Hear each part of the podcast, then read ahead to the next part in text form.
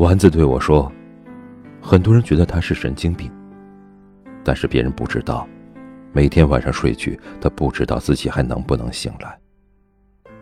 每次醒来，他都特别珍惜。这个世界有冷眼和嘲笑，但他不在乎。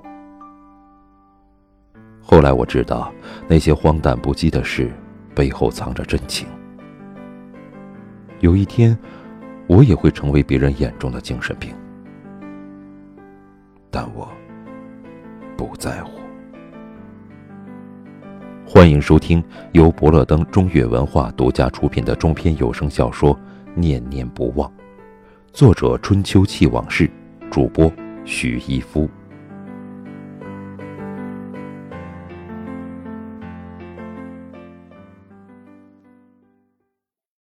第二集。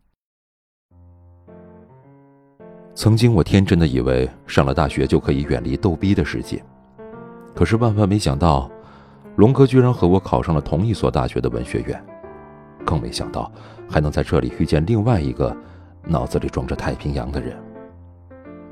算命的说我命里犯水，我一直不太明白，现在我才明白，犯的是这两个人脑子里的水。那个逗逼是我们的室友，外号地主。因为家里是真的有地，妥妥的富二代。足球作为我此生的挚爱，几乎贯穿了我的青春，而足球和地主之间，算是孽缘吧。地主踢球的风格非常粗犷，看得人心慌慌的那种粗犷。别人踢球靠的是技术，他踢球，靠的是功夫。对方后场长传。人家前锋拼命跑，准备胸部停球的时候，地主从五米远的地方飞奔过来。他整个人飞起来，脚飞得比人家前锋还高。跆拳道高手也不过如此。我在一旁看得热血沸腾。接着，足球就落在少林飞腿之间。我当时就给他跪了，呐喊着：“飞翔吧，铁鸟！”地主也在呐喊：“我操！”他的生命之根和足球有了一次亲密接触，他落地以后抱着生命之根在地上翻滚呐，翻滚呐，好一通的滚，嘴里喊：“疼死我了，大夫，我要流产了。”笑得我和龙哥趴在地上，差点笑出胃出血啊！这脑袋里要装多少水才能说出这种虎狼之词？大一上半学期，地主的女人无情地抛弃了他。然后地主打算一醉解千愁，请我们喝酒去。事实上，当事人地主还没醉，龙哥这个禽兽先醉了。龙哥用筷子敲碗，嘴里狂喊：“服务员，服务员，给我上蜡烛！”我和地主对视一眼，当时就震惊了。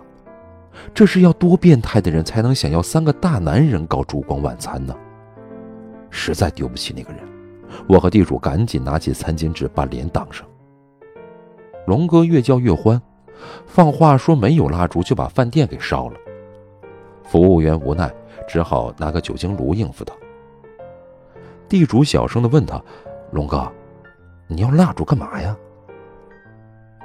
龙哥竖起双手围在酒精炉旁边说：“我好冷啊，我要烤火。”我真是很感慨啊，他脑子里这么多水，怎么没被淹死？下半夜一点多，我和地主驾着龙哥，吭哧吭哧走在回寝室的路上。人生像凌晨一点的马路一样黑暗，迎面过来一个小姐姐，原本相安无事，但龙哥神智一抬头，立刻两眼放光，跳起来冲过去。小姐姐脸色惨白，向我们求救，说：“你们朋友怎么了？” 我扭头问地主：“你认识这男的吗？”地主眨着眼睛回答：“不认识啊。”小姐姐再想叫我们的时候，龙哥已经扑上去了，太勇猛了，简直是一禽兽。我和地主坐在一边，两眼放光看着戏，地主都忍不住哼起 BGM 来了。是谁导演这场戏？在这孤单角色里，大街上。只有龙哥和小姐姐。龙哥的招式层出不穷，摸爬滚打蹭，招招料敌先机呀。对比之下，小姐姐的招式就很苍白了，主要是双手抱着胸，嘴里喊救命，根本就不是一个档次嘛，简直欺负人呢。怀着跃跃欲试的心情，我实在看不下去了，感觉自己待在原地不如禽兽。龙哥即将得手时，这个禽兽居然停手了。作为观众，我感觉像看到苍老师马上入戏时，寝室停电一样，太没有人道主义精神了。这是对大自然规律无耻的践踏。龙哥深情的朗诵：“为什么我的眼里常含泪水？”小姐姐显然是个文艺女青年，她一愣说：“因为我对这土地爱的深沉。”龙哥摇头。因为我对你爱的深沉，小姐姐脸一红，我感觉节奏不太对呀。龙哥又开始深情的歌唱，曾经是对你说过，这是无言的结局，随着那岁月淡淡而去。对付文艺女青年，用上世纪的经典情歌最有效。小姐姐立刻听得泪眼朦胧。地主目睹这一切之后。感慨，原来还可以这样调戏农家妇女啊！相比之下，他的撩妹套路弱的就像中国足球了。从此以后，地主虚心向龙哥请教撩妹十八式的套路，并且积极运用于实践当中。皇天不负有心人，终于惹到了别人。那天，地主在自习室看小说，听见前面两个女生在窃窃私语。女生甲问。为什么有的盐可以和碱反应？女生乙说：“我又不是酸碱盐，我怎么知道？”女生甲说：“他们肯定是在乱伦，和古代宫廷一个德行。”女生乙坏笑：“你好污啊！”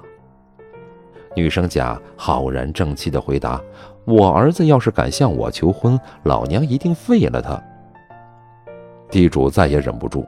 把头从后面伸过来，说：“如果我女儿向我求婚，我一定答应她。”两个女生吓得尖叫起来。后来据当事人回忆，尖叫声应该超过了八十分贝，简直是佛门狮子吼。女生乙跳起来说：“你是谁呀？是不是有病啊？”地主点头：“是啊。”女生甲说：“你信不信老娘现在废了你？”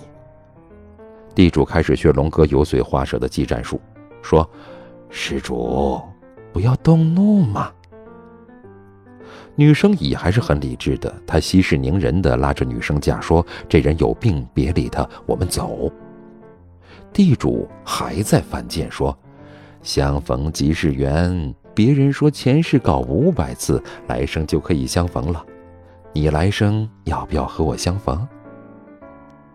女生甲忍不住说：“相逢你个鬼呀！”说完没几秒，他反应过来，直接一记天马流星拳对在地主的眼睛上。地主不甘示弱，扑上去和他撕咬起来。嗯，没错，撕咬这个词没有用错。后来那个女生放话说要地主好看，地主躲在寝室里面和我们商量。龙哥不知从哪里搞了一个扑扇。当做羽毛扇，一边扇一边摇头晃脑地说：“今日一战，实乃我等生平仅见。老夫推测，经管学院等人定不会善罢甘休。”地主很怂地说：“要不给我爸打电话求助吧？”我很鄙视他：“你这个怂货，我们三兄弟横扫千军还用求助？”龙哥胸有成竹地安慰地主。贤弟莫慌，且看为兄这造型。有诗云：“羽扇纶纶，谈笑间，樯橹灰飞烟灭呀。”地主拍手说：“龙哥欧巴好帅气。”龙哥得意忘形地说：“且看我排兵布阵，今次定让经管宵小有来无回。”他拿着破蒲扇，指指点点，比比划划。二位贤弟，且看，宿舍楼前这三十米开阔地，一马平川，是征战所在。若我所料不错，敌军定会将决战之地放于此地。我军只需出其不意，在军中设下伏笔，乱其阵脚，则大事可成。如若不出意外，以你我三人万夫不敌之勇，今日定可一战成名。说完，龙哥用双手蹭了一下发鬓，其中一只手依然抓着扇子。唉，请原谅我的年少无知，但当时我真的觉得龙哥这个造型真的很酷。直到我发现对方来了三十几个人，女方甲在叫阵。文学院真是出男人的地方，连女人都打，有本事打，现在怎么没本事出来了？地主很从容地走上前去说：“哎呀，伦家也是女人嘛。”女生甲一阵失神，脱口而出：“你真贱！”地主眨眨眼睛说：“你先动手的。”女生甲很愤怒：“你把老娘头发都咬掉了，你他妈的让我怎么见人？”所以说嘛，“撕咬”这个词没有用错。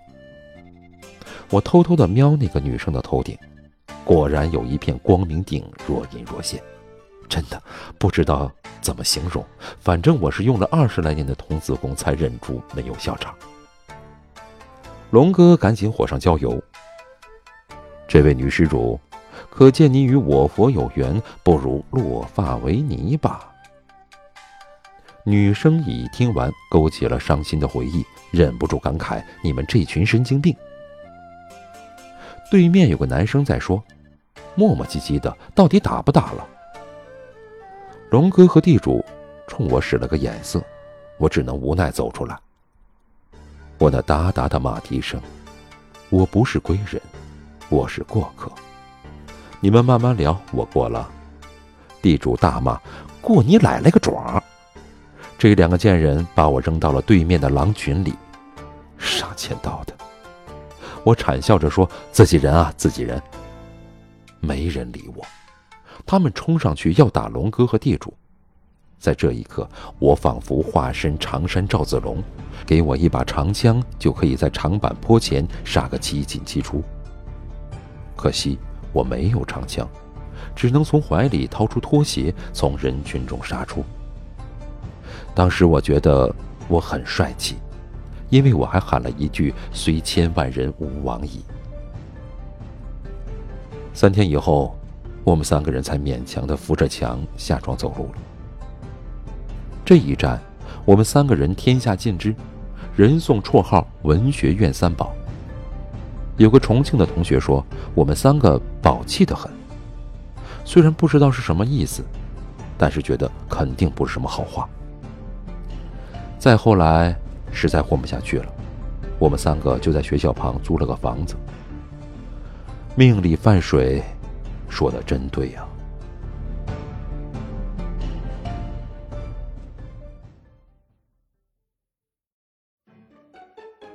感谢您收听由博乐登中越文化出品的中篇有声小说《念念不忘》，我是主播许一夫，我们下次再见。